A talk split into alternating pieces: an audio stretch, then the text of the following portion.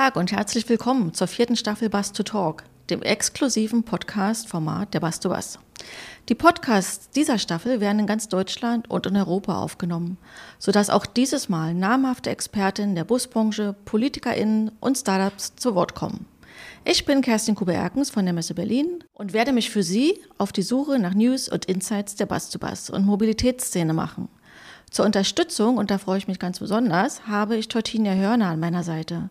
Sie ist freiberufliche Moderatorin mit Fokus auf Mobility und Innovation and Leadership und unterstützte uns bereits im letzten Jahr im Rahmen der Bass to Bass. Schön, dass du dabei bist, Tortinia. Ja, vielen Dank, Kerstin, und ein herzliches Willkommen auch von mir. Schon die vierte Staffel Bass to Talk. Ich bin beeindruckt und ich freue mich sehr auf viel, viel Neues. Neue Gesichter, neue Geschichten und viele neue Inspirationen und Gedankenanstöße.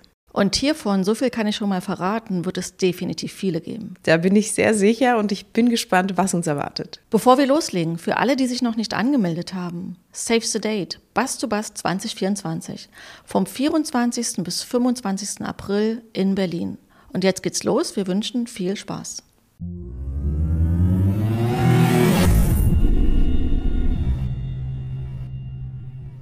Ja, hallo nochmal an alle.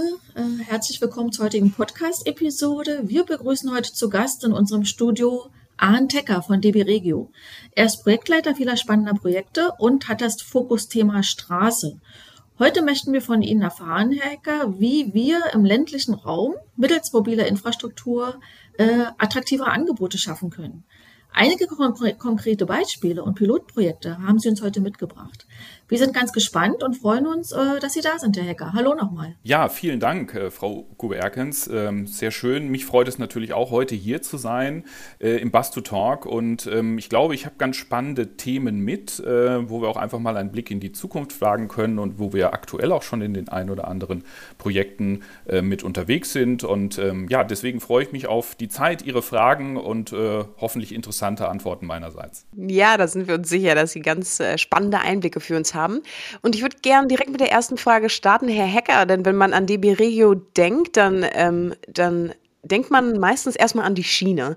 Aber Ihr Schwerpunkt liegt ja auch in der Geschäftsentwicklung von Regio Straße. Können Sie uns vielleicht erstmal ganz zu Beginn aufschlüsseln, was sich denn alles hinter DB Regio verbirgt? Ja, das, das mache ich gerne und ähm, es ist genau so, wie Sie schon gesagt haben, Frau Hörner. Ähm, wir sind ähm, bei Regio in zwei ähm, separaten Bereichen unterwegs. Das eine ist tatsächlich die Straße und da verrät es der Name schon mit Regio, wo wir tatsächlich eher im deutlich ländlicheren und suburbanen Gebiet auf der Straße zu Hause sind. Das sind vor allem Busverkehre. Wir sind mit ca. 10.000 Bussen der größte Anbieter in Deutschland in diesem Bereich und wir ergänzen dies natürlich jetzt auch neben dem Linienverkehr Verkehr auch im Bereich der Bedarfsverkehre oder wie man aktuell natürlich sagt, den On-Demand-Verkehren äh, mit unseren hundertprozentigen Partnern, das ist die Firma Ioki und Clever Shuttle, die genau für diese Verkehre stehen, das aber auch im städtischen Bereich. Und da sind wir mit unserer ja, deutlich größeren Schwester, der Regio Schiene, äh, mit sieben Regionaleinheiten in Deutschland äh, auf dem Gleis zu Hause und betreiben auch ähm, unter dem Bereich der Regio Schiene die fünf S-Bahnen in Deutschland, die natürlich deutlich stärker im städtischen Bereich zu Hause sind. Und so ergänzt sich eigentlich dieses Konzept Schiene mit Ergänzung letzter Meile auch auf der Straße sehr gut. Und so ist es wichtig, dass die Deutsche Bahn sich im Regio-Bereich nämlich genau auf diese zwei Säulen sehr stabil aufstellt, um tatsächlich einmal auch nur die Verkehrswende zu schaffen, aber tatsächlich auch vor allem den ländlichen und regionalen Bereich äh, nicht abhängen zu lassen und dort natürlich auch ein stabiles äh, ÖPNV-System mit anbieten kann. Ja, das ist ein ganz, ganz wichtiges Thema auch. Da werden wir gleich auch nochmal äh, äh, tiefer drauf eingehen, diese äh, dieses Thema äh, zukunftsfähige Mobilitätskonzepte gerade für den ländlichen Raum. Aber bevor wir da einsteigen, Herr Hecker, noch mal eine Frage. Wenn wir richtig recherchiert haben, sind Sie seit äh, circa sieben Jahren bei DB Regio. Wie würden Sie Ihren Job beschreiben? Was macht es so spannend und vielleicht, wie hat er sich verändert in den letzten sieben Jahren? Ja, äh, dank, danke für die Frage. Also es ist äh, tatsächlich so, das ist schon eine ganze Weile, ähm, die ich bei DB Regio bin äh, und man fragt sich, warum eigentlich? Und äh, ich glaube, man kann es gut damit beantworten, dass es einfach eine irre abwechslungsreiche und sehr themengetriebene Tätigkeit in den letzten Jahren war äh, und es auch meine ich, äh, nach vorne raus bleibt und auch wird, weil gerade schon angesprochen, die Verkehrswende bringt sehr, sehr viele äh, Themen mit sich, äh, die es natürlich auch gilt zu bewerten, nach vorne raus zu schauen, was macht Sinn ähm, und was macht auch teilweise keinen Sinn. Das heißt, wir werden weiterhin oder auch in meiner Tätigkeit immer die Herausforderung haben, ein Kerngeschäft, vor allem auf der Straße, also im klassischen Linienbetrieb, noch lange als Basis zu haben, aber daraufhin natürlich aufbauend auch den ÖPNV zu erneuern, nämlich genau mit diesen Produkten wie zum Beispiel On-Demand-Verkehre neben der Linie, Bedarfsverkehrssysteme aufzusetzen, neue Piloten und Projekte äh, zu ergänzen, um tatsächlich auch Infrastruktur aufrechtzuerhalten, äh, bis dann tatsächlich perspektivisch auch auf das autonome Fahren zu schauen, weil ähm, da sind wir auch schon in der Technik natürlich deutlich weiter, als es teilweise vielleicht die Gesetzgebung schon ist, äh, wo man sagt, das ist nicht mehr zu Zukunftsmusik, sondern der Betrieb äh, von, von Linien oder auch Bedarfsverkehrssystemen auf der Straße, diese autonom darzustellen, ähm, das ist schon eigentlich deutlich näher, als man denkt. Ähm, und somit ist ähm, mein großer Vorteil in meiner Position, dass ich sowas schon mitdenken darf, äh, neben aber tatsächlich den Herausforderungen, die man auch im klassischen Verkehr weiterhin hat. Das heißt, auch der normale Linienbetrieb ist im Fokus. Dieser muss erbracht werden, der muss gut und qualitativ erbracht werden und besten bestenfalls natürlich auch noch wirtschaftlich.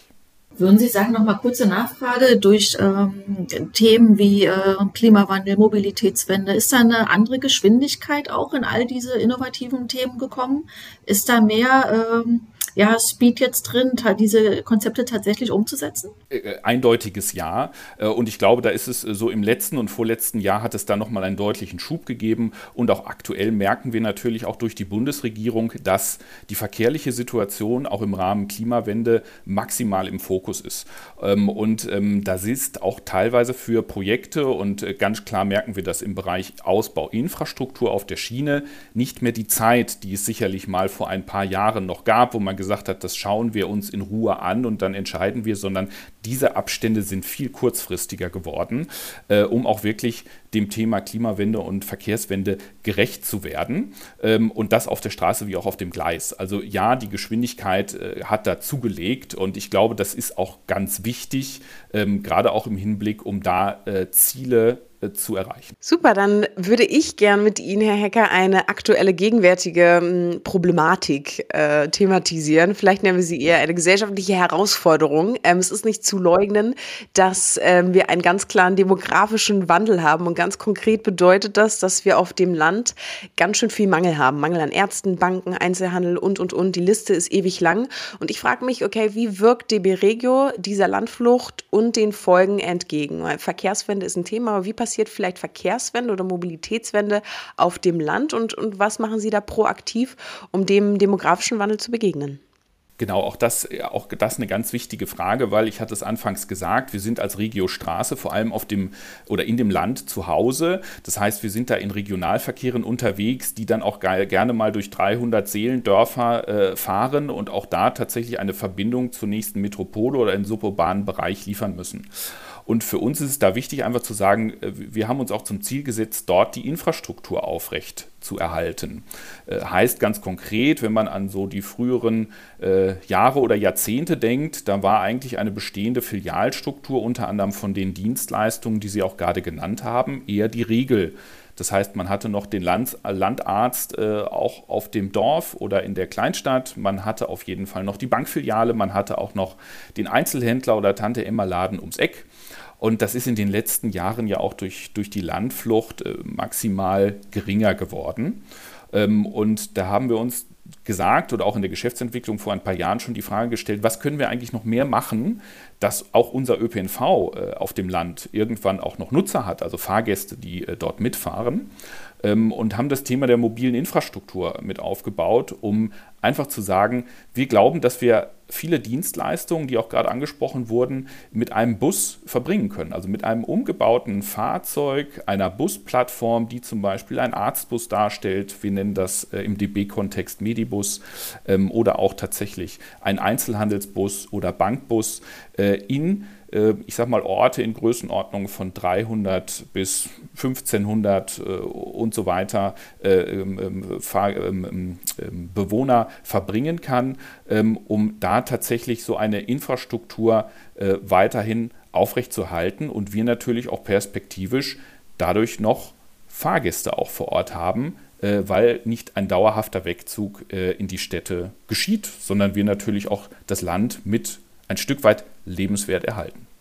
Sehr, sehr spannend. Was waren denn Auslöser oder was waren auslösende Gedanken für genau diese, ähm, ja, genau für diesen Ansatz? War es vielleicht auch die Corona-Pandemie, könnte ich mir vorstellen, dadurch, dass irgendwie alles zu war und ähm, alles verschlossen war, dass man gesagt hat, okay, vielleicht auch ähm, zum Impfen, dass man diese Busse genutzt hat? Oder hatten Sie diese Idee noch, noch weit bevor äh, die Pandemie angefangen hat?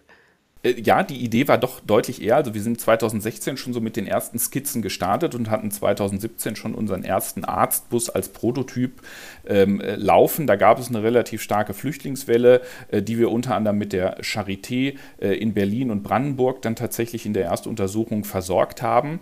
Und so ist dieses Projekt entstanden und hat sich entwickelt. Und ähm, wir sind erst tatsächlich sehr stark mit dem Fokus Medizin unterwegs gewesen, haben dann aber gesagt, naja, ähm, wir sehen oder stellen aber fest, auf dem Land gibt es eigentlich noch weitere äh, Dienstleistungen, die gebraucht werden, die auch einen bestimmten Versorgungsauftrag oder Anspruch haben, äh, die aber dem gar nicht mehr zwingend gerecht werden können. Ähm, und so ist dann tatsächlich infolgedessen in Eigeninitiative dann der, der Bankbus äh, entstanden ähm, oder jetzt auch ganz, ganz frisch unser Einzelhandelsbus mit der Firma Rewe zusammen, wo wir in Nordhessen fahren. Ähm, somit sind wir tatsächlich schon deutlich früher mit der Idee gestartet, haben aber festgestellt, deswegen äh, ganz richtige äh, Frage, äh, dass natürlich Corona in diesem Fall noch äh, ja, ein, ein, ein Pusher des Systems war, äh, weil natürlich auch durch das Thema Homeoffice äh, viele der Pendler ähm, und Berufstätigen natürlich dann auch jetzt im Nachgang im Haus geblieben sind und somit teilweise ja auch das Land wieder als Wohnort attraktiver werden kann, perspektivisch, ohne dass aber tatsächlich diese Infrastruktur schon so schnell mitgewachsen ist. Und das gibt sicherlich diesem Kontext der mobilen Infrastruktur oder unserer Busplattform auch nochmal einen Schub. Wie viele Projekte haben Sie aktuell am Laufen? Also Sie hatten vom Arztbus erzählt, vom Bankbus erzählt, vom Supermarktbus. Sind das die Projekte, die Sie gerade aktuell abdecken? Das sind die Projekte, die wir aktuell abdecken. Das heißt, wir sind in den Arztbusbereichen schon mit sieben Fahrzeugen unterwegs, die in ganz unterschiedlichen Einsätzen sind. Das geht über den klassischen Landarzteinsatz, äh, wo wirklich Praxen äh, vor Ort ähm, ersetzt werden, weil sie nicht mehr vorhanden sind, äh, wie zum Beispiel auch Impfkampagnen. Wir sind mit dem Robert-Koch-Institut lange unterwegs gewesen und haben tatsächlich auch mal geschaut, wie, ähm, äh, wie gesund auch Deutschland mit aufgestellt ist. Ähm, das heißt, da sind wir eigentlich mit den Fahrzeugen in Vollauslastung. Wir sind jetzt mit dem Supermarktbus ganz frisch gestartet. Da wollen wir uns zwei Jahre lang anschauen, äh, wie funktioniert das System Einzelhandel vor Ort, auch für einen sehr großen Einzelhändler in Deutschland. Deutschland, also macht es auch für den Sinn. Wir sind am Ende sein Logistikpartner.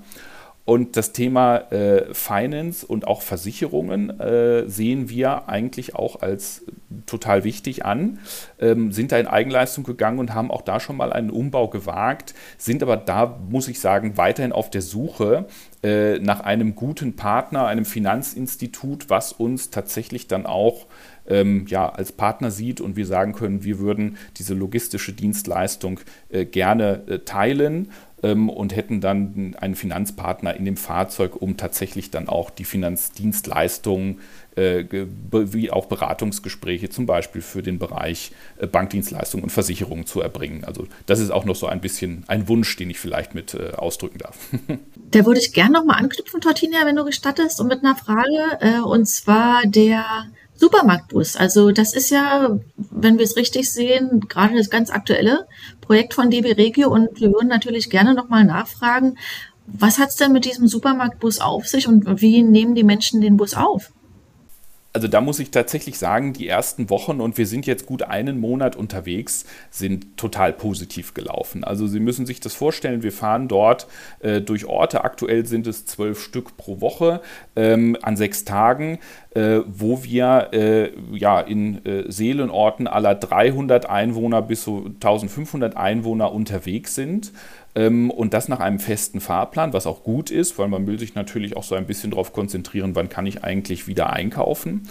Äh, und das ist bisher sehr gut angenommen äh, worden in der Region. Das heißt, wir bewegen uns dort äh, westlich von Kassel, also auch im nordhessischen Bereich, äh, in den Bereichen Gudensberg und Fritzlar, in verschiedenen Ortsteilen unter anderem, wo uns gerade schon viele andere angetragen werden. Also ähm, man, man ist schon über einige Ortsvorsteherinnen und Ortsvorsteher an uns herangetreten und hat gesagt, bitte kommt auch zu uns, auch bei uns ist nichts mehr und der nächste Markt ist dann doch mehrere Kilometer entfernt.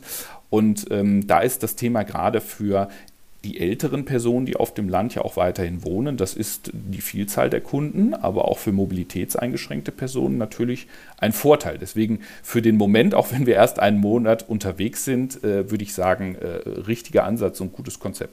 Das heißt, äh, das ist auf jeden Fall skalierbar und Sie sehen da durchaus Bedarf, auch in anderen Regionen, ländlichen Regionen Deutschlands, da dieses Projekt nochmal auszubauen. Das ist unsere Hoffnung. Ähm, äh, warum sage ich das so? Weil am Ende ähm, sind wir äh, ein Teil dieses Konzeptes. Wir sind immer darauf angewiesen, dass ein Dienstleister in den verschiedenen Dienstleistungen, die gerade schon angesprochen wurden, natürlich eine Partnerschaft mit uns eingeht und uns möchte als logistischen Dienstleister mit einem umgebauten Fahrzeug für eine bestimmte Region. Und ähm, das können wir als äh, Deutsche Bahn natürlich nicht alleine, weil wir nicht der Einzelhändler sind. Wir sind vor allen Dingen auch nicht der Arzt und wir sind nicht das Bankinstitut.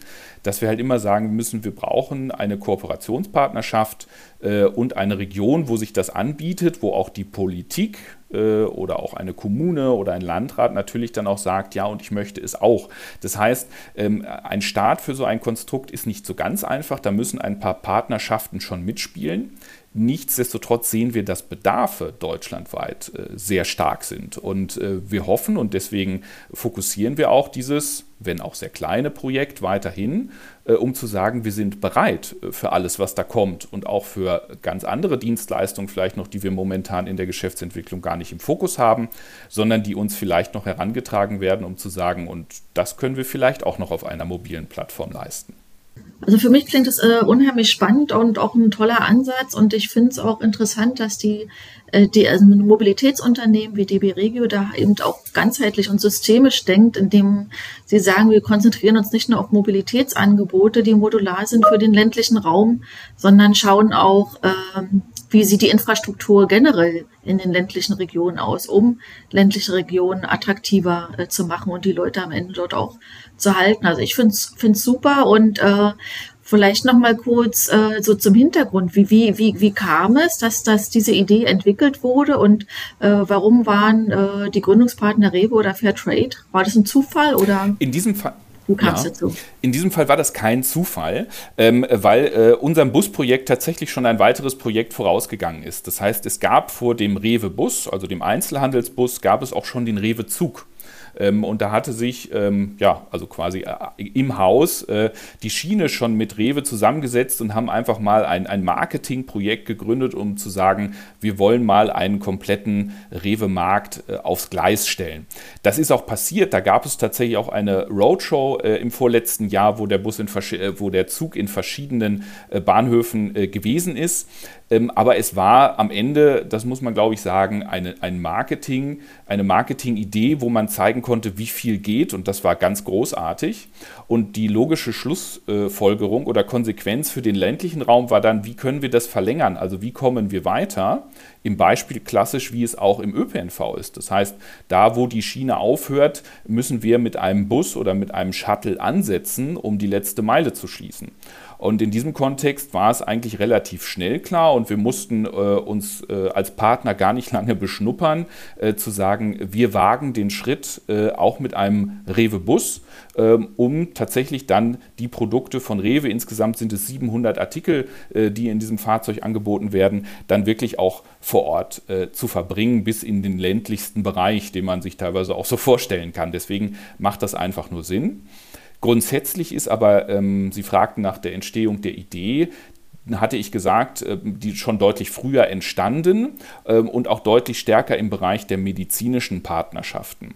Ähm, warum war das so? Äh, wir haben uns einfach überlegt in der Geschäftsentwicklung, was können wir mit diesem Gefäßbus eigentlich noch, außer äh, nur in Anführungsstrichen Fahrgäste von A nach B verbringen. Und dafür geht oder ist dieses Gefäß halt noch für so viel mehr möglich äh, im Umbau äh, in so einem Fahrzeug, weil eigentlich sehr viel Raum zur Verfügung steht, um dann tatsächlich äh, bestimmte Themen, Dienstleistungen, ähm, aber auch Informationsangebote an Bürgerinnen und Bürger äh, zu verbringen. Grundsätzlich egal wo. Weil ein Vorteil hat der Bus im Vergleich zum Beispiel zu einem LKW, wo man sagen könnte, warum macht man das nicht damit? Ähm, der Bus ist fast jedem bekannt und äh, der Einstieg in einen Bus ist nicht nur barrierefrei, sondern auch die Hemmschwelle in einen Bus zu treten ist relativ gering. Allein schon von der Einstiegshöhe. Und ähm, dadurch bietet sich eigentlich dieses Gefäß genau für solche äh, äh, Sachen oder solche Dienstleistungen ähm, und die mobile Infrastruktur sehr gut an. Und ähm, das war auch bisher in den Einsätzen eigentlich immer so die Bestätigung der Partner. Und deswegen fokussieren wir das auch weiter. Allerdings auch ergänzend schon im nächsten Schritt zu sagen, was kommt noch. Das heißt, wir haben äh, neben jetzt den Dienstleistungspartnern auch äh, die Firma Cisco als Technologiepartner schon seit Anfang an mit dabei, die uns immer auch den Netzwerkperipherie, also das, das Hintergrundsystem in den Fahrzeugen zur Verfügung stellen, um zum Beispiel auch dann Remote-Schaltungen in den Fahrzeugen zu ermöglichen. Das heißt, eine fernmündliche Beratung, einen telemedizinischen Einsatz auf entsprechenden Videodevices zu erledigen. Das heißt, wir laufen in dem analogen Einsatz, wir verbringen Menschen für eine Dienstleistung auch immer schon im zweiten Step mit. Wir haben die Technik auch gleich mit an Bord, weil wir sie brauchen. Momentan ist der Erfolgsfaktor weiterhin der Mensch im Fahrzeug, aber wir sagen auch, gerade auch für Fachberatungen, für Fachanalysen, für bestimmte Bereiche, die man einfach vor Ort nicht mit abdecken kann, ist es halt genauso wichtig, äh, visuell äh, und auch akustisch äh, quasi die Welt mit im Bus zu haben, egal wo andere Personen sitzen. Das ist ein schönes und, Bild, ja. Ähm, genau das war von Anfang an der Ansatz und das fährt auch in unseren Konzepten überall mit. Das wäre jetzt nämlich meine nächste Anschlussfrage nochmal gewesen. Wie profitieren äh, Partnerschaften voneinander? Und wenn ich wenn ich Sie richtig verstehe, könnte man sagen, dass äh, neben diesen äh, ganz konkreten Dienstleistungen, die man in den ländlichen Raum bietet, sagen wir, solche Dienstleistungen auch die Möglichkeit bieten, im Sinne der Geschäftsentwicklung vor Ort äh, Marktforschung zu betreiben und eben auch äh, Akzeptanz und, und den Nutzen bestimmter äh, äh, Angebote zu testen. Und das nicht nur im eigentlichen Sinne, sondern auch für Dritte. Sie haben jetzt gerade schon Cisco angesprochen. Also die Einbindung verschiedener Technologien einfach auch vor Ort äh, ganz live mal zu testen. Kann man das so zusammenfassen? Das kann man sehr gut so zusammenfassen. Und deswegen sind wir tatsächlich auch nie alleine, egal in welchen Projekten wir fahren, sondern wir sind mindestens mit einem Partner, wenn nicht mit zwei oder dreien unterwegs. Ähm, wie gesagt, Cisco ist ein Technologiepartner, der natürlich auch drauf schaut zu sagen, naja, wo, wo, wo sind denn dann auch Erfolge oder wo kommt kommt unser Produkt an, weil es ist nicht greifbar. Also ein Netzwerkrouter ist in der Regel immer irgendwo versteckt, aber am Ende brauchen wir es alle. Und ähm, das ist sehr toll, dass man dadurch halt dann sehen kann, äh, was eigentlich auch mobil funktioniert schon an Technik. Und deswegen ist es ganz wichtig, dass wir so etwas immer mitfahren lassen. Auf der anderen Seite aber auch dadurch immer relativ schnell erkennen, wie sinnvoll ist es? Ja, also wir, würden jetzt auch nicht auf Biegen und Brechen bestimmte Dinge in bestimmten Regionen fahren lassen, die einfach keine Resonanz erzielen oder wo dann auch Bürgerinnen und Bürger oder auch Patientinnen und Patienten sagen, das macht keinen Sinn. Ähm, und deswegen, äh, glaube ich, hat man immer äh, sehr schnelle Zyklen, um zu erkennen, äh, das macht Sinn oder es macht auch keinen Sinn. Ähm, und dafür ist dieses Konstrukt am Ende, und da muss ich auch sagen, ist es nicht so kostenintensiv, wie es vielleicht erstmal auf den ersten Eindruck äh, scheint, dass man halt auch sehr schnell in diese Vertestung gehen kann, Dienstleistungen zum Beispiel auf dem Land zu verproben, macht es dort Sinn oder äh, macht es keinen Sinn. Also dafür ist es wirklich ein, ein, ein sehr guter Verbringer sozusagen. Das klingt wirklich, wirklich gut. Herr Hecker, ich würde mit Ihnen gern noch ein wenig über die, na, Kosten vielleicht nicht, aber schauen wir uns mal die Nachhaltigkeit des Busses an. Ich könnte mir durchaus vorstellen, dass es ähm, sehr kosteneffizient, aber auch nicht unbedingt nachhaltig ist, jetzt einen extra Bus zu anzuschaffen, um den dann umzubauen und als Supermarktbus zu nutzen. Ich könnte mir vorstellen, dass es vielleicht einfacher ist, einfach ein Geschäft zu nehmen und das zu bespielen. Was ähm, können Sie uns vielleicht hierzu mitteilen? Warum ist es effizienter, den Bus zu nehmen, vielleicht auch einen neuen Bus zu nehmen oder nehmen Sie überhaupt einen neuen Bus? Was können Sie äh, hierzu mit uns teilen? Da kann ich ganz viel teilen tatsächlich, weil diese Frage ist nicht nur sehr gut, sondern äh, man muss sie beantworten, weil äh, würden wir uns hier äh, auf dünnem Eis bewegen äh, hinsichtlich auch, äh, ich will gar nicht sagen einer CO2-Neutralität, aber auf jeden Fall äh, auf einer, ähm, ja, ich sag mal, nachhaltigen Idee, äh, wäre wär das Produkt oder würde das Projekt vielleicht nicht so gut auch angenommen, wie es das wird. Sie müssen überlegen, wir ersetzen mit dem Fahrzeug in der Regel ehemalige Immobilien, also Filialstrukturen, die meist an mehreren Standorten vorgehalten wurden. Wenn wir pro äh, Tag mehrere Standorte abfahren, dann wäre, waren das vielleicht in der Vergangenheit auch einfach mehrere Immobilien, die geheizt werden mussten, bezahlt werden mussten, gewartet werden mussten, also aufrechterhalten werden mussten und, und, und, die ja auch nicht mehr vorhanden sind. Das heißt, wir bespielen ja eigentlich eine Vielzahl von Räumlichkeiten, die es so nicht mehr gibt. Und das mit Fahrzeugen, und das ist auch da ganz wichtig, äh, die nicht immer neu sind. Also sicherlich haben wir im ärztlichen Bereich einen sehr hohen Hygieneanspruch, den wir auch erfüllen müssen. Das ist auch ganz richtig und wichtig so, sodass wir sagen, um bestimmte Technik zu verbringen, schauen wir auch nach einem neuen Fahrzeug. Ähm, nichtsdestotrotz haben wir auch das Thema, dass wir Fahrzeuge aus unserem bestehenden Portfolio, also ganz klassischer Linieneinsatz, im Verkehrsvertrag in der Regel so sieben bis zehn Jahre gelaufen und teilweise auch schon jenseits der 500.000 Kilometer gefahren sind aber unsere Busse und Gefäße meist noch sehr gut, weil wir sie einem hohen Service- und Wartungsstandard ähm, unterlegen. Und dadurch haben wir die Möglichkeit einfach zu sagen, diese Ressource, die eigentlich schon für diesen Verkehr genutzt wurde, können wir ein zweites Leben, ein Second Life ähm, einhauchen, um zu sagen, da wird nochmal eine mobile Infrastruktur draus. Und das ist jetzt beim Rewe-Bus genauso passiert. Dieses Fahrzeug hat sein erstes Leben äh, im Linienbetrieb, im ÖPNV-Dienst geleistet und lebt jetzt sein zweites Leben, weil das Fahrzeug von der Halbwertszeit noch gar nie am Ende war. Und ähm, das, das ist natürlich maximal ressourcenschonend. Und wir können tatsächlich sagen, dass wir dadurch natürlich auch ein ähm, gewisses Preisniveau auch halten können, um zu sagen, damit können wir erstmal starten, bevor wir jetzt vielleicht den zweiten oder dritten Bus in der Region vielleicht noch mitplatzieren, weil die Nachfrage so groß ist. Das ist sehr wichtig. Und in den Fahrzeugen selbst ist es auch so, dass wir über Solar- und Akkutechnik die meisten äh, Verbraucher wie auch Klimaanlagen, Kühlgeräte, medizinische Geräte und, und, und oft autark allein auch nur über die Lichteinstrahlung auf dem Dach eines Busses aufrechterhalten können. So tun wir das zum Beispiel bei den Arztbussen. Ähm, und dadurch ähm, ist eigentlich auch noch mal so ein bisschen das gegeben, dass wir halt sagen können, das ist in so einem Bus viel einfacher zu leisten als zum Beispiel in einer Immobilie. Sehr spannend. Also ein ressourcenschonender, nachhaltiger Bus, der quasi recycelt wird, um dann nochmal effizient genutzt zu werden. Sehr, ja, sehr spannend. zusammengefasst. Danke. Vielleicht ähm, auch nochmal zum Thema Preis, weil mich das wirklich brennend interessiert. Wenn Sie die Produkte in Ihrem Bus anbieten, ich weiß nicht, inwieweit Sie dazu ähm, was sagen können, aber mich interessiert das dennoch. Ähm, sind es ungefähr ähnliche Preise, wie wir jetzt bei Rewe erwarten können? Oder gibt es dadurch, dass es jetzt schon nochmal eine andere Infrastruktur ist, vielleicht auch da andere Preise auf die Produkte, die man dort in dem Bus erwerben kann?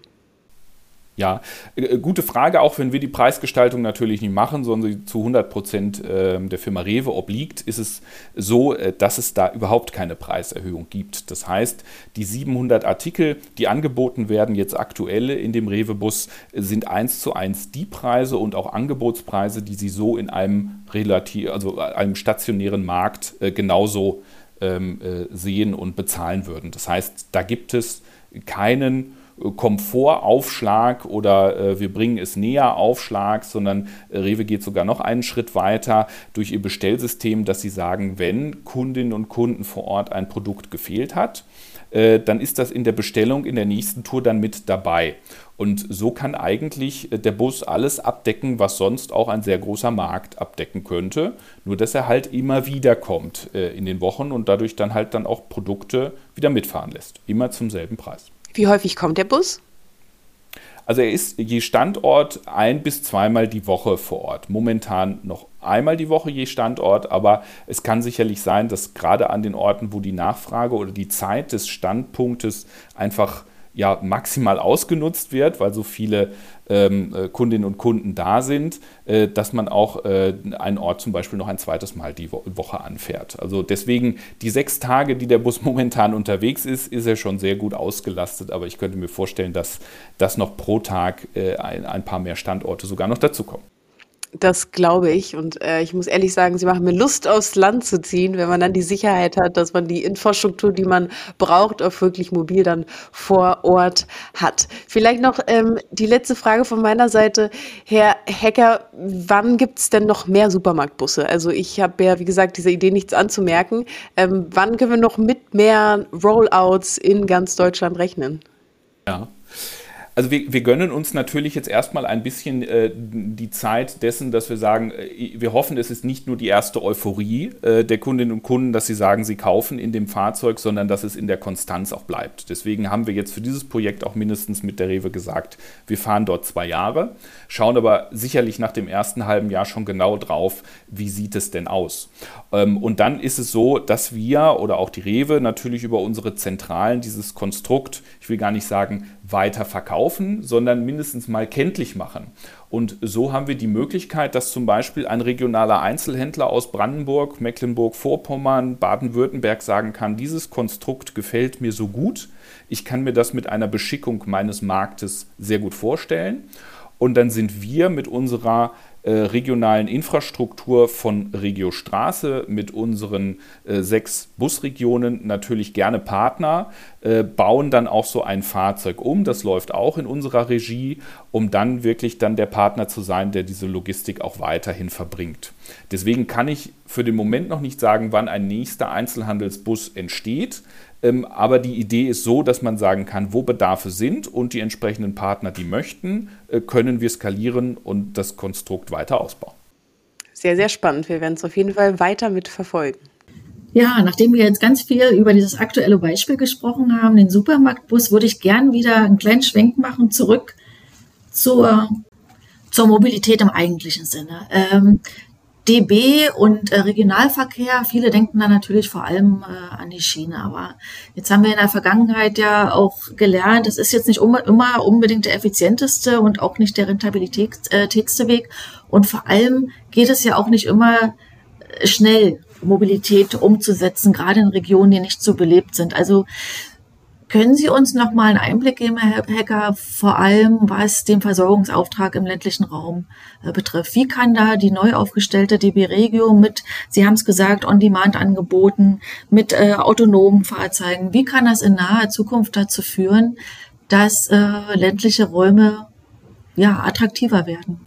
Ganz genau und ganz grundlegende und wichtige Frage auch für dieses Konstrukt, wo wir gerade drüber gesprochen haben. Also dieser kleine Baustein Busplattform, mobile Infrastruktur, Einkaufsbus ist nur ein ganz kleiner Baustein dafür zu sagen, wir müssen auf dem Land eine gewisse Infrastruktur erhalten um es auch lebenswert zu erhalten. Und witzigerweise gibt uns das das Grundgesetz eigentlich schon vor. Da gibt es einen Artikel 72, wo es sinnbildlich darum geht, zu sagen, gleichwertige Lebensverhältnisse in der Stadt wie auf dem Land.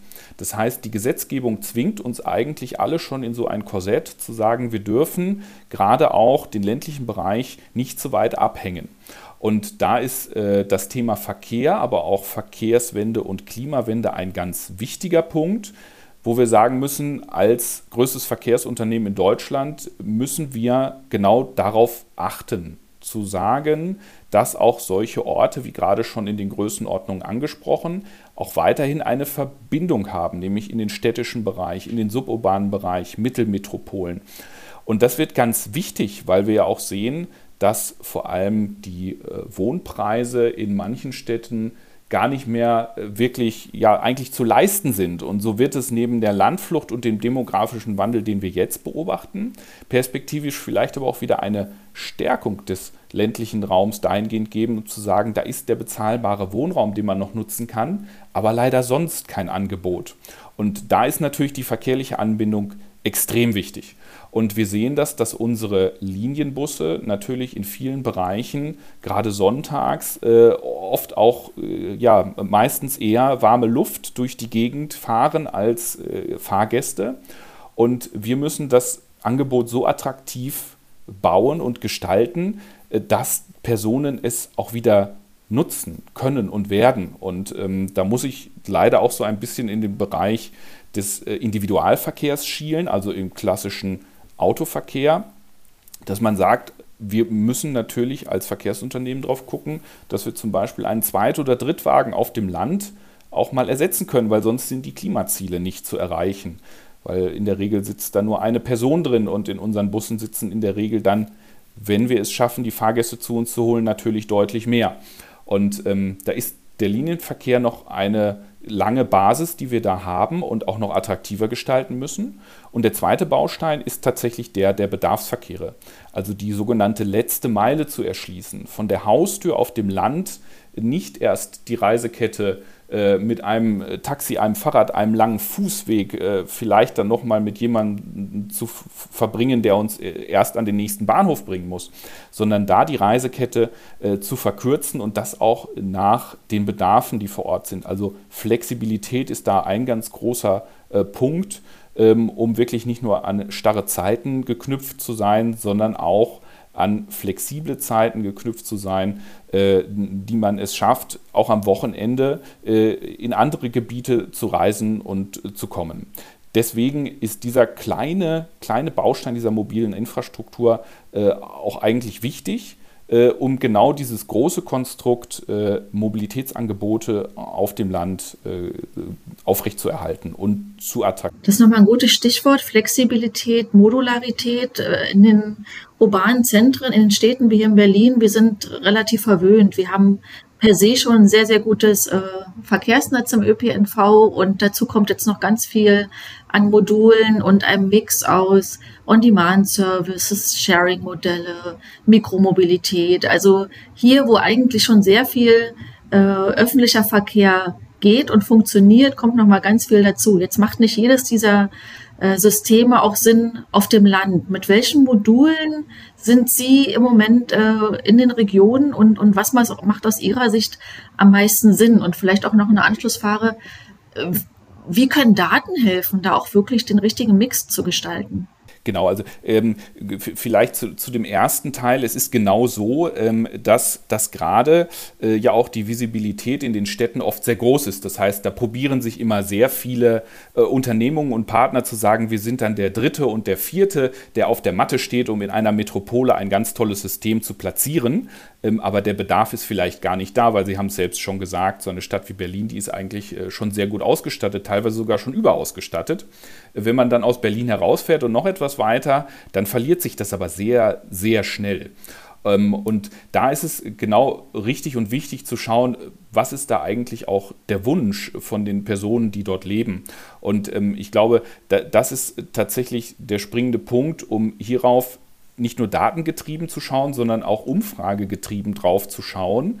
Ähm, was ist hier gewollt? Und ich habe es gerade schon gesagt, äh, was wir dort momentan am stärksten feststellen, ist eigentlich der Wunsch, wir nennen es aktuell integrierte Alltagsmobilität, die den Mobilitätsmix in Summe mit beschreibt. Das heißt, wir haben eigentlich äh, gar nicht mehr die Idee, dass wir sagen, wir müssen in jedem einzelnen Verkehrsprodukt, sei es jetzt nun auf dem Gleis, auf der Straße und und und, einzeln denken, sondern in der Reisekette in Summe. Das heißt, man hat eine Zeit, äh, an einem bestimmten Tag, wo man einen bestimmten Mobilitäts- oder Reisewunsch hat. Und dann muss dieser erfüllt werden, unabhängig dessen, was da gerade für ein Gefäß äh, vor Ort ist oder was die, äh, die nächste Anschlussmöglichkeit ist, sondern einfach nur der Wunsch zu einer bestimmten Zeit von einem Ort zum anderen zu kommen. Und in dieser Logik baut sich ein ganzes Potpourri an Dienstleistungen auf. Und da sind sehr viele Bausteine äh, damit drin, die wir, äh, Gott sei Dank muss ich sagen, als Deutsche Bahn auch fast alle in-house mit anbieten. Das heißt, ein Fahrrad in einer Verleihstation gehört da genauso zu wie ein bedarfsgerechter Shuttle, der nochmal eine Verbringung von mehreren Kilometern macht, bis zum Beispiel einer Langlauflinie eines Busses oder vielleicht schon zu einem S-Bahn-Knotenpunkt, um so diese Reisekette äh, und Reisenlücken, die es natürlich momentan noch deutschlandweit gibt, äh, zu schließen. Und so ist eigentlich so ähm, der, der, oder das einfachste Bild, was zu malen ist, einfach wegzugehen von den Einzelangeboten äh, hin zu einer äh, Kette, äh, die beschreibt, ich möchte eigentlich zu einer gewissen Zeit äh, zu einem gewissen Ziel kommen. Äh, und mir ist es grundlegend eigentlich gar nicht so wichtig, was dazwischen passiert, sondern das obliegt zum Beispiel einem Partner wie uns, äh, dann zu sagen, wir können auf dieser Kette eigentlich alles anbieten, um ähm, letzte Meile zu schließen und tatsächlich auch Land äh, mit Stadt und Metropole zu verbinden.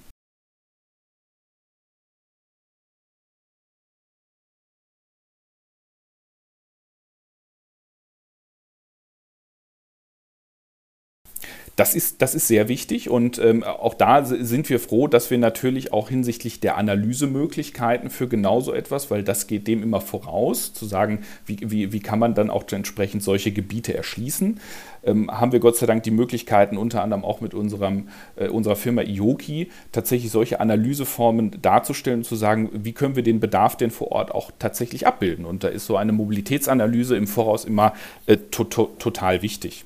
Und auf der anderen Seite ähm, ist es natürlich auch so, dass wir Partnerschaften auch aus der äh, Herstellerindustrie brauchen. Das heißt, was haben wir noch für Möglichkeiten, dies dann auch in Fahrzeugen und Gefäßen umzusetzen? Und ähm, da ist der Trend schon, dass natürlich aus dem bisher regulären 12 Meter Linienbus oder auch 18 Meter Gelenkbus eher die kleineren Formen von Interesse sehen, weil es flexibler ist, weil es halt zeitlich auch etwas einfacher einzusetzen ist, weil sie auch einfach etwas preiswerter sind. Ähm, und im nächsten Schritt, und da geht der Blick äh, natürlich auch schon über den, den Tellerrand etwas weiter hinaus, ich hatte es ganz zu Anfang mal gesagt, ist natürlich das Zielbild des autonomen Fahrens, weil dann haben wir. Hätte ich jetzt auch gerade nochmal nachgefragt, genau. Ja, sehr gerne.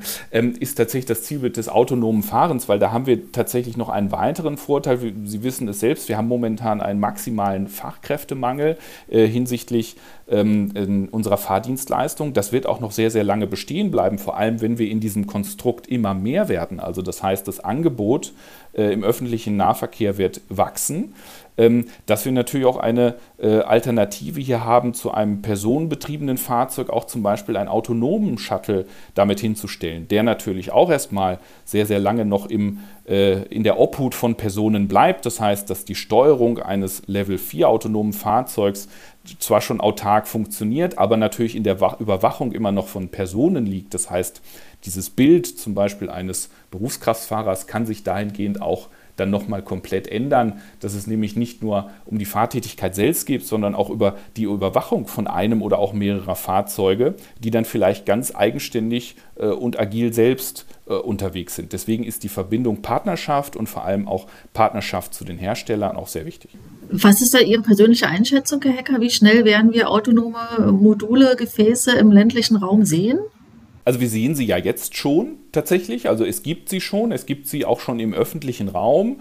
Das heißt, äh, wenn man jetzt auch einfach mal nach Bayern schaut, wo wir das ein oder andere Projekt fahren lassen, wo man gesagt hat, man ist mal gestartet äh, in einem, ja, ich sag mal, verkehrsgeruhigten Gebiet, äh, in einer Gartenanlage und hat dann nun jetzt im zweiten Schritt schon den Bahnhof mit angeboten, sind, sind wir schon in Bereichen, wo das natürlich möglich ist, in Geschwindigkeits- Bereichen, die aber auch noch irgendwo im Rahmen sind. Das heißt, das wäre äh, theoretisch von der Technik äh, alles schon etwas äh, weiter denkbar und möglich.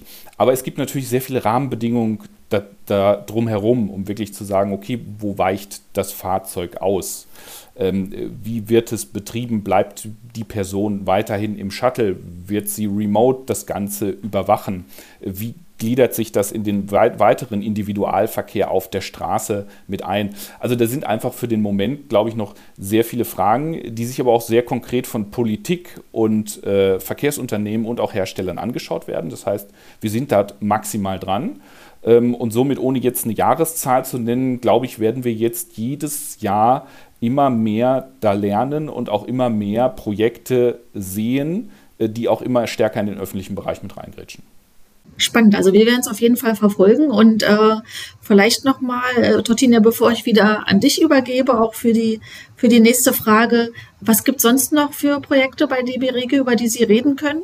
Äh, ja, auch, auch eine spannende Frage. Ich glaube, wir haben jetzt gerade schon über ganz viele Projekte geredet, äh, die in diesem Bereich natürlich wichtig sind. Was wir nicht vergessen dürfen, ist natürlich, äh, und das zählt auch auf das Thema Klimawende mit ein, das äh, Thema der Bereich alternative Antriebe. Ähm, das begleitet uns äh, auf der Schiene schon eine ganze Weile, aber da sind wir natürlich schon sehr gut unterwegs. Äh, auf der Straße müssen wir da noch sehr viel nachholen. Ähm, und das sind natürlich Bereiche, wo wir aktuell der eine Punkt sind alternative Kraftstoffe, aber der andere Punkt sind natürlich der konkrete alternative Antrieb, entweder über Elektro- oder Wasserstoff, wo wir uns in äh, vielen Verkehren nicht nur probieren, sondern wo wir auch schon so bestellt werden. Das heißt, wo dann ganz klar auch in Verkehrsverträgen eine gewisse Anzahl an Elektrobussen und oder auch Wasserstoffbussen enthalten ist, um auch da die Verkehrswende voranzutreiben, äh, nämlich zu sagen, dass wir dann doch vom im letzten Stand Euro 6 Dieselbus mit zum Beispiel einer Harnstoffeinspritzung wegkommen, äh, um dann wirklich auf die alternativen Antriebe äh, zu gehen. Und das, das, äh, das schauen wir uns an, das schauen wir uns auch mit unseren äh, Partnern äh, an und das ist ganz wichtig, dass wir da halt auch auf Augenhöhe sind mit den Herstellern und auch den Zulieferbetrieben, um wirklich zu gucken, äh, was ist dort möglich, auch an zum Beispiel einem, einem äh, Reisetag mit abzubilden, die ein Bus so hat. Ja? Also da zählt ganz viel mit zu und ähm, auch da, glaube ich, könnten wir schon viel mehr wenn wir die Infrastruktur dessen hätten, dass wir sagen könnten, da kann man den Bus schnell laden, um dann auch wieder weiterzufahren, einen ganzen Tag ableisten zu können. Oder auch da können wir dann wirklich an die Wasserstofftankstelle fahren. Und ähm, das, ist, das ist auch noch ein sehr großer Baustein, der sich momentan im Bereich äh, Regiostraße mit abbildet. Plus natürlich im äh, Kontext, wie gerade schon gesprochen, ähm, das Thema der integrierten Alltagsmobilität in genau dieser Modularität wie vorhin beschrieben. Danke für diese Einblicke. Sehr gerne. Herr Hacker, wir kommen nun leider schon zum Ende unseres Podcasts. Vielen, vielen Dank für die ganzen Einblicke, die Sie uns zu DB Regio, Ihren Projekten und der mobilen Infrastruktur und noch so viel mehr gegeben haben. Ich glaube, wir alle sind auf jeden Fall ein Stück weiser nach diesem Podcast heute. Und zum Abschluss möchte ich äh, von Ihnen natürlich wissen, was kommt denn jetzt danach? Was für Projekte sind bei Ihnen vielleicht noch in der Pipeline? Gibt es etwas, was Sie uns vielleicht noch erzählen könnten? Irgendwas, was Sie aus dem Nähkästchen plaudern können? Ja, also tatsächlich auf die Mobilität mobile Infrastruktur gesprochen. Ich habe es vorhin schon durchblicken lassen. Ist es so, wir sind äh, weiterhin äh, sehr stark auf der Suche dieses Konzept des Finance-Busses, also wirklich ähm, der Finanzinstitute und zum Beispiel auch Versicherungsinstitute mit weiterzutreiben, um hier eine Partnerschaft zu finden äh, für ein Konstrukt, um zu sagen, wir können auch die Bankfiliale aufs, äh, aufs Land bringen. Das, das wäre tatsächlich ein Wunsch. Äh, und ansonsten schauen wir uns auch mit unterschiedlichen Partnern der Wirtschaft, die ich jetzt an der Stelle vielleicht noch nicht nennen möchte, weil vielleicht auch das nächste Pilotprojekt dann schon ansteht und wir vielleicht den nächsten Podcast dazu drehen, ähm, dass wir uns auch äh, noch ganz andere äh, Anforderungen anschauen, die wir auf dieser Plattform mit, mit abbilden können. Also für dieses Beispiel Busplattform und mobile Infrastruktur zwei Stränge, nämlich einmal, dass wir äh, uns wünschen, im Bereich äh, des Finanzsektors äh, mal uns zu probieren und auch wie das angenommen wird. Äh, und im zweiten Step äh, weitere Dienstleistungen, die wir momentan da auch schon so ein bisschen im Köcher haben, wo, wo ich gerade noch nicht so ganz mit rausrücken kann und will, weil die Gedanken einfach noch nicht äh, zu Ende gedacht sind, um aber auch da einen Versorgungsanspruch auf dem Land noch aufrechtzuerhalten. Und ähm, da freue ich mich drauf, auch wenn es ein kleines, aber sehr feines Thema ist, ähm, dies dann in diesem Kontext der Infrastruktur mit aufrechtzuerhalten. Vielen, vielen Dank. Auch wir freuen uns drauf und nutzen vielleicht die Reichweite dieses Podcasts auf jeden Fall auch nochmal, um einen Appell an alle Finanzdienstleister, die Interesse an einer Kooperation hätten mit DW Regio, sich einfach bei Herrn Hacker zu melden. In diesem Sinne vielen, vielen Dank für die tollen Einblicke, Herr Hacker. Wir sagen ein ganz herzliches Dankeschön an unseren Gast und bedanken uns natürlich bei Ihnen, bei den Zuhörern ganz herzlich und freuen uns auf die nächste Folge Bus to Talk. Bis dann. Tschüss. Ja, herzlichen Dank auch von meiner Seite. Vielen Dank. Vielen Dank, alles Gute. Bis dahin. Tschüss. Ein herzliches Dankeschön an unsere Gäste. Somit schließen wir eine weitere Podcast-Folge Bass to Bass in der vierten Staffel. Stay tuned. Wir laden euch ein, mal auf unserer Website bastubas.berlin vorbeizuschauen. Dort findet ihr alle Infos rund um die Bastubas sowie auch unseren Newsroom mit Brancheninsights, allen unseren Podcasts. Infos dazu auch in unserer Shownote. Wir freuen uns natürlich über eure Abos. Also dann bis bald und unser Tipp, probier mal Bus. Musik